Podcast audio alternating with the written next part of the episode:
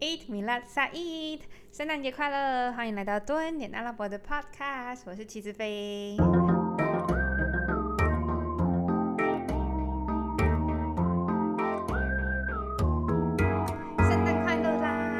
这个假日大家都去哪里？我个人呢就请了三天的假，我就去了呃福 r a 潜水，还有杜拜的一个沙漠酒店。那个沙漠酒店我其实非常推，大家假如有对沙漠酒店有兴趣的话，可以去看我的 Instagram，就是呃满天的星斗，还有无边际的泳池，望向就是一望无际的沙漠。很浪漫，而且它的沙漠 resort 的就是那种风格是有点仿古，就是很中东，非常中东建筑感。除了 resort 本身的建筑以外，它连室内的装潢啊，都是用呃，比如说木头啊，木头色系、木头材质，然后灯也是很中东，你知道。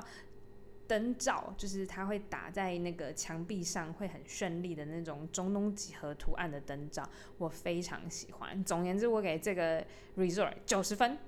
另外一个十分，就是因为它最近价其实在是太贵了，不然我记得它平日好像好像是是蛮蛮适合，不论是情侣去 staycation 或者是家庭日的。那另外一个我想跟大家分享，就是我这次去阿布达比发现一家很好吃的阿富汗餐厅，它里面有一个阿富汗的甜辣酱，叫做 Afghani chutney，chutney 就是甜酸甜酸辣酱的意思，酸辣酱。那那个酸辣酱就是它其实不是太辣，但重点是它的酸味，它的酸味好像是番茄的酸还有柠檬的酸所产生的，所以它很解腻。我整个发现这个酱料以后，我真的觉得我自己捡到宝，因为它不论是餐前搭配面包，或者是你在用餐的时候，比如说因为。呃，很多烤肉嘛，中东料理有很多烤肉。烤肉其实吃到后面会有点油，有点腻的时候，你加一点这个酸甜酱、酸辣酱，它的辣度还有酸度，重点是那个酸度会解腻，那个辣度会将那个肉的口呃肉的味道提升到另外一个档次。所以我本人就是非常非常爱这个酸辣酱，我就买了一一罐回家。后来发现它连跟亚洲食物都很搭，就是我在煎葱油饼啦，呃干面啦，呃切一些卤味卤的东西的时候搭在一起都很香。好啦，希望有机会大家呢可以尝尝到这个阿富汗的酸辣酱，我个人超爱，就买一大罐给自己当做圣诞节礼物。好啦，那圣诞节话题就到一个段落。我今天要跟大家分享的是关于埃及的故事，因为其实上一集我们在讲说不同阶段还有不同的国家有给我一些不同的感受啊，或者是学习等等的。那我其实最常被问到的，嗯，我觉得埃及是一个大家蛮好奇跟很想很想去的地方，所以我今天决定来分享埃及。除此之外呢，因为我明天呢也要飞埃及了，所以觉得哈，那我们就来温故一下，然后明天再去执行。那今天我想跟大家分享的是埃及的比佛利婚礼，这故事真的是非常有趣，因为我不知道大家对埃及的印象会是什么，就是埃及啊，大家可能会立刻想到金字塔、呃沙漠、骆驼、人面狮身像，甚至是一些神庙，但是。当埃及的这个印象，你把它跟比如说很时尚，然后很多金绚丽的比佛利，就是两个好像蛮有落差感的。其实自己我对埃及也不算是这么陌生，但那一场婚礼真的也让我惊艳到，就是真的是埃及的另外一个样貌。这故事其实要从我很久很久一次。去埃及的时候，那时候就是去参加了一个 local tour，去爬山，就认识了一起爬山的另外一个男生。但其实就只有一面之缘吧，就是就爬个山上去下来，就是大家一团人，他有他的朋友，我有我的朋友。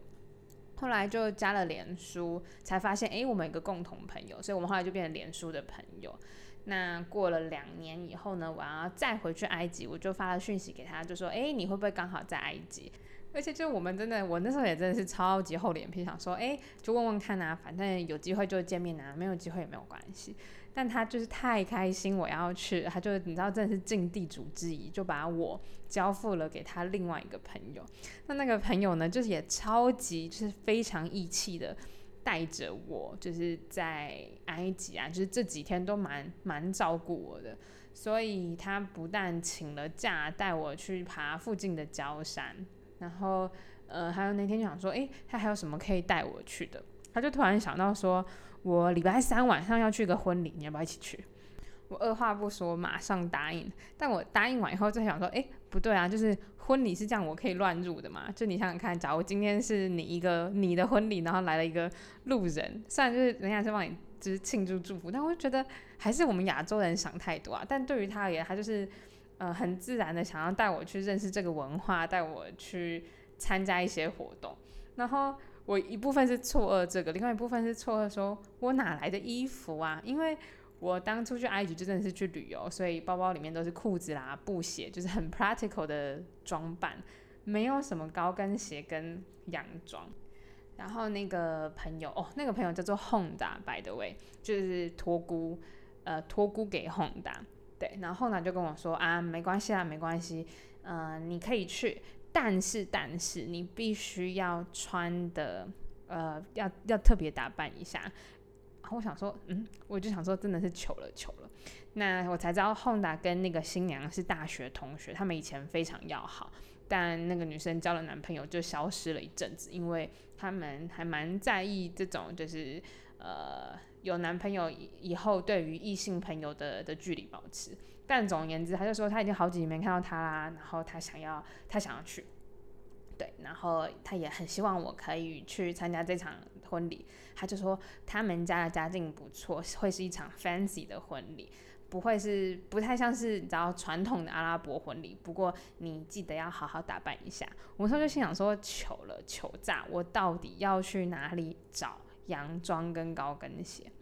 那后来当天婚礼的时候。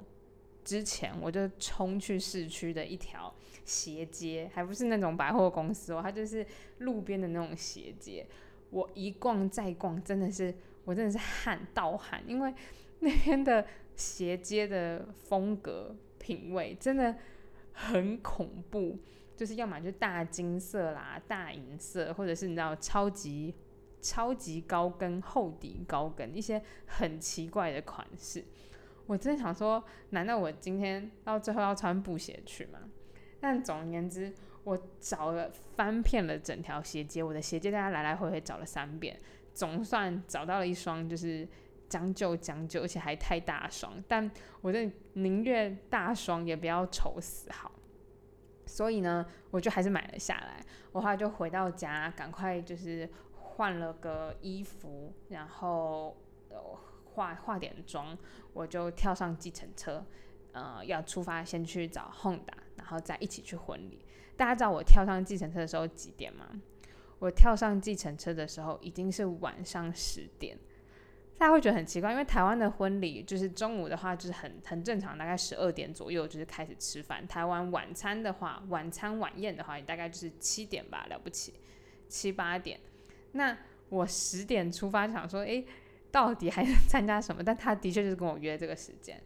于是呢，我就跳上计程车，就出发去宏达的，呃，去宏达他们家。宏达他其实是住郊区，然后我是从老城区，就是市中心出发。呃，市中心呢，其实是一个很很有味道、很有古埃及味道的的感觉。它的整个场景啊，开罗的街街景很像老电影的那种感觉，很很嗯褪色的欧式建筑，然后那个公寓的大楼外，阿拉伯的那些题字上面积着厚厚的一层灰，然后那个欧式建筑的那个大理石街啊，中间也就是因为被人常常踩踏，所以已经凹了下去，大理石也不再像以往的就是发光，都已经。有点迟暮的那种感觉，整个画面超美，就配上那个诶，那个叫什么电线杆的黄灯，还有几只小猫啊，街猫在地上爬着出鱼，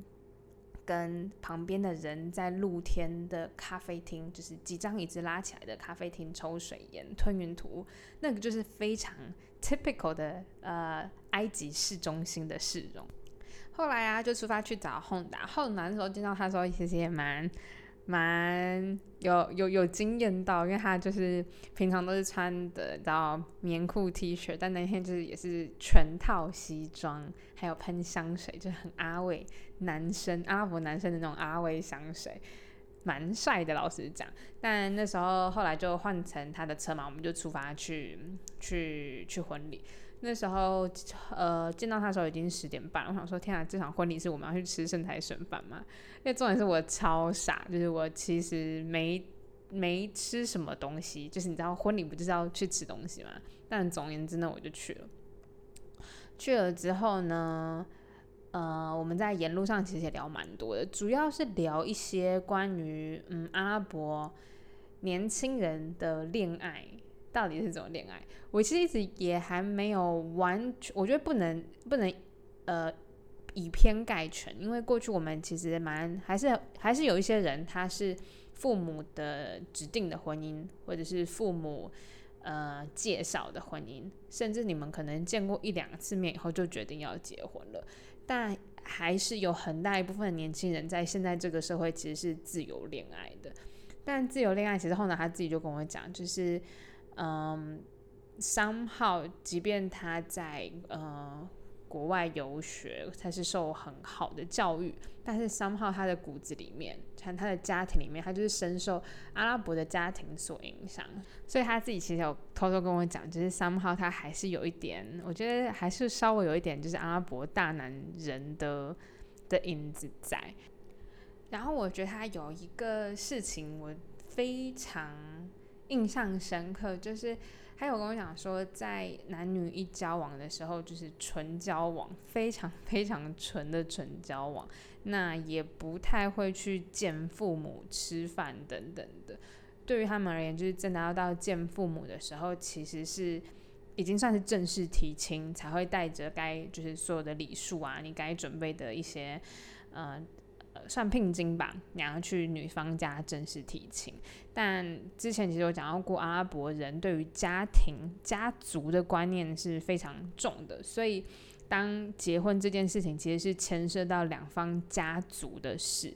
呃，男方其实基本上会负责所有的，比如说聘金啊、钻戒啊、婚礼啊。呃，wedding party，还有婚后的房子、车子、装潢、蜜月，所有的支出其实都应该是男方的责任，就是社会会期期待或者期望这是男方的责任。那这婚姻其实也不只只不单只是两个新人的事情，更多的是家族嘛。他之前有跟我讲说，他交往九年的女朋友后来变了未婚妻。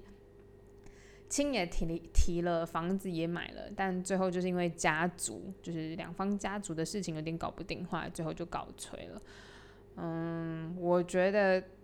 我我我我觉得蛮蛮难想象的吧，就是呃，在台湾，台湾当然家族也会有所影响，但影响力这么大，我觉得是我没有想到的。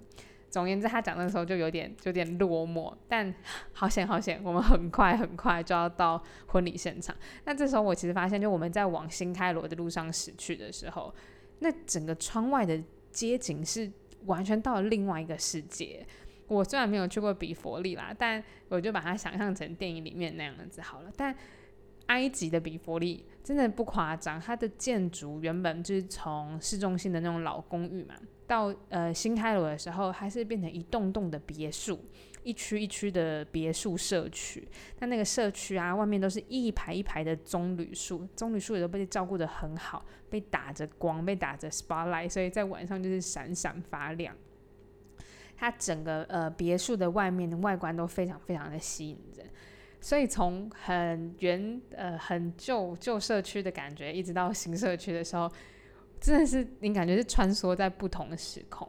他就跟我说啊，这边是新开罗，然后是其实是最近才规划的区域，然后有钱人其实都已经不住在市区，都尽量都是往郊区移动。这边的房子其实都是新规划的啊，所以不论是呃建材，还有呃房子的呃那叫什么规划规格，都是比较新的。住宅区也非常安静。他就说，你可以把这边比喻成埃及的比佛利。所以我的话就把它称为埃及开罗比佛利。他也讲过说，哦，他们家曾经在这一区自产，然后那个哪一个家呃，另外一个家族在哪边自产，他们家也算是就是家境还不错的。总而言之呢，我们后来就开开开就抵达了一个度假村，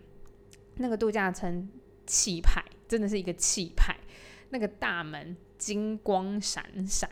然后警卫其实检查的非常森严，就是呃还有那种底盘的金属探测器，就是严格的检查了一次，才让我们把车子开进去。就是我们开进去的时候，就先开到某一栋的地下室。我在地下室的时候，我就已经听到楼上的声音震耳欲聋。那时候懂吃懂吃哦，那时候我们到会场的时候已经大概是十一点，晚上十一点。天哪，十一点你到底要吃什么？婚礼不是都应该结束了吗？没有，我真以为我去了夜店。我打开那个婚礼门的刹那，音浪太强，真的是太强，而且整个宴会厅啊，呃，铺满着花，真是很多很多的白花玫瑰，然后呃灯光啊。呃，灯光舞池真的是舞池，还有更夸张的是，有三台三台现场转播的摄影机，就是有两台是在地上，然后有一台是那种吊吊在空中。你知道，像呃台湾的那种，你去录影棚摄影的话，他们电视节目有时候会有那个呃录影机，就是挂在空中这样子。他们的婚礼规模就是这样子搞。你现在很少看到台湾，就比如说你去谁谁婚礼，然后大家会这样子搞，但总言之很夸张。然后它后面有一个大的电视墙，很大的电视墙，就转播着现在舞池里面谁在跳舞，然后大家很开心的情景。那时候大概是十一点，居然还有一堆人哦，真的是一堆人，就是感觉是最最 hyper 的时候。然后那个时候，你除了看到呃形形色色的年轻男女啊，然后小朋友，还有那种很小很小的朋友，还有爷爷奶奶，就是那种老长辈，十一点他们不睡觉，继续在唱歌跳舞。我真的觉得阿拉伯的人，他们的血液里面就流着跳舞的灵魂，就是只要音乐一来，不管男女老少，音乐一来就是跳，就是在舞池里面跳下去。后来浩南就也把我拉进了舞池，然后我也要硬着头皮就是跳了一下，我就看到了，嗯，舞池中间啊，其实除了新人之外，很多呃，更多应该是他的亲亲戚吧，感觉是我觉得长得蛮像的。但重点是我，嗯，蛮可以看出大家对于婚礼的重视程度，每个女生都是穿长礼服。包含哎，爷爷奶奶就是奶奶啊，或者长辈们，就是他们有一些还是会呃头巾，就是传统服饰。但他们的传统服饰，比如说他们的袍子，他们袍子不像是一般生活上呃颜色比较偏暗呃深色的袍子，他们换的袍子有些是白色，女生穿白色的长袍，上面有镶钻；有些是香槟色的。那大部分在现场女生其实是没有呃围头巾的，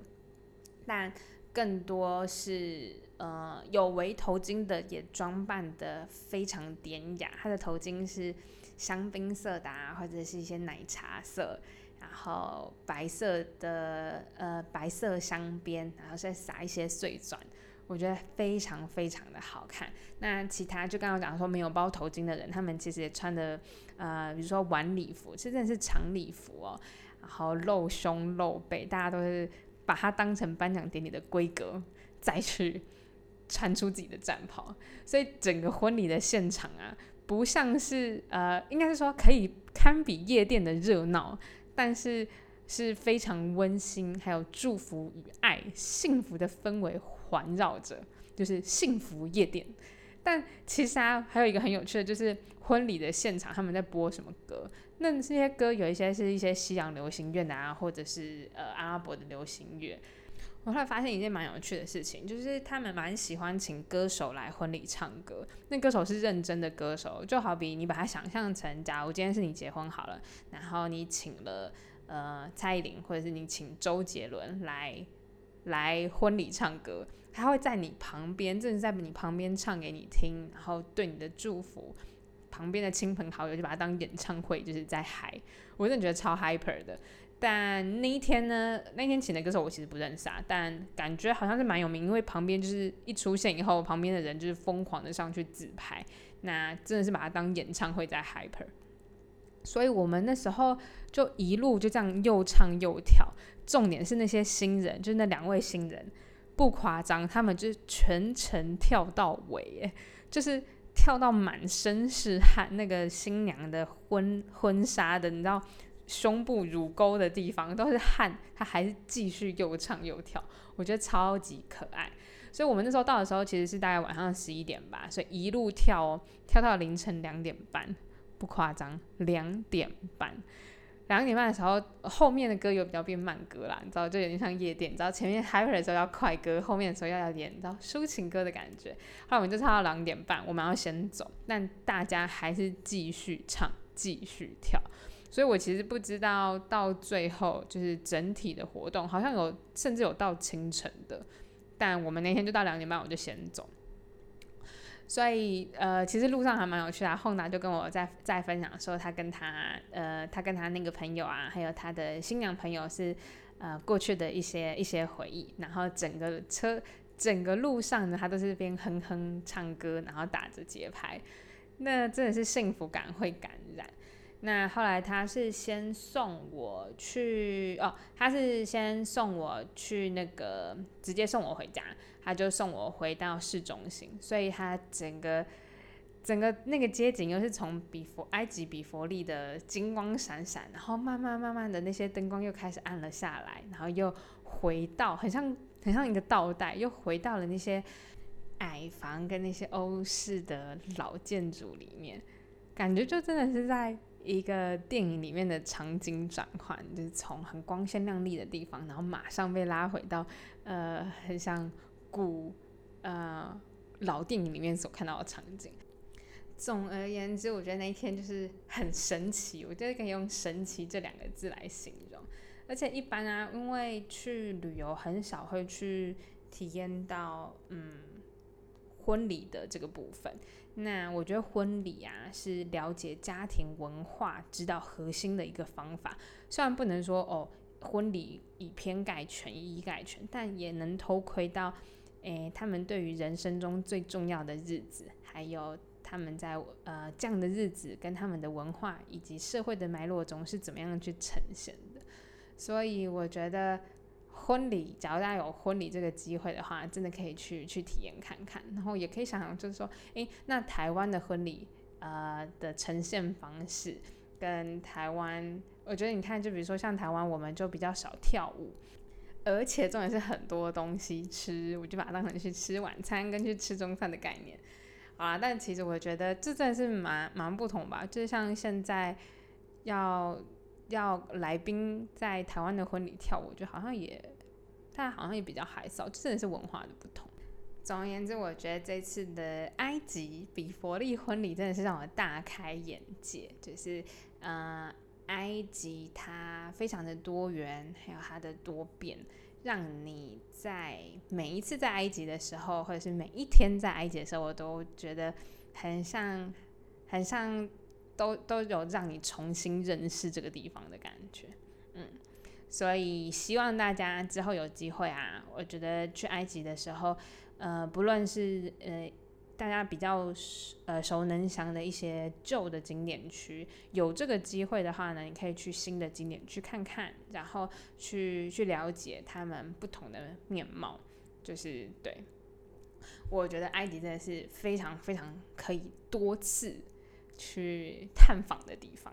好啦，那今天呢？今天讲到埃及嘛，其实就是因为我明天就要出发了。然后，诶，对了，我刚刚看到了，就是杜拜的机场，听说是人挤人，非常可怕的状况，好像大家要挑战单日确诊数最高的感觉。但总而言之呢，希望大家平平安安。然后我明天去埃及的时候呢，也平平安安。好啦，那对你阿拉伯的 podcast，请继续锁定，然后每周二目标每周二更新，锁定 Instagram 有我更多的即时动态。那对你阿拉伯，我们下次见，拜拜。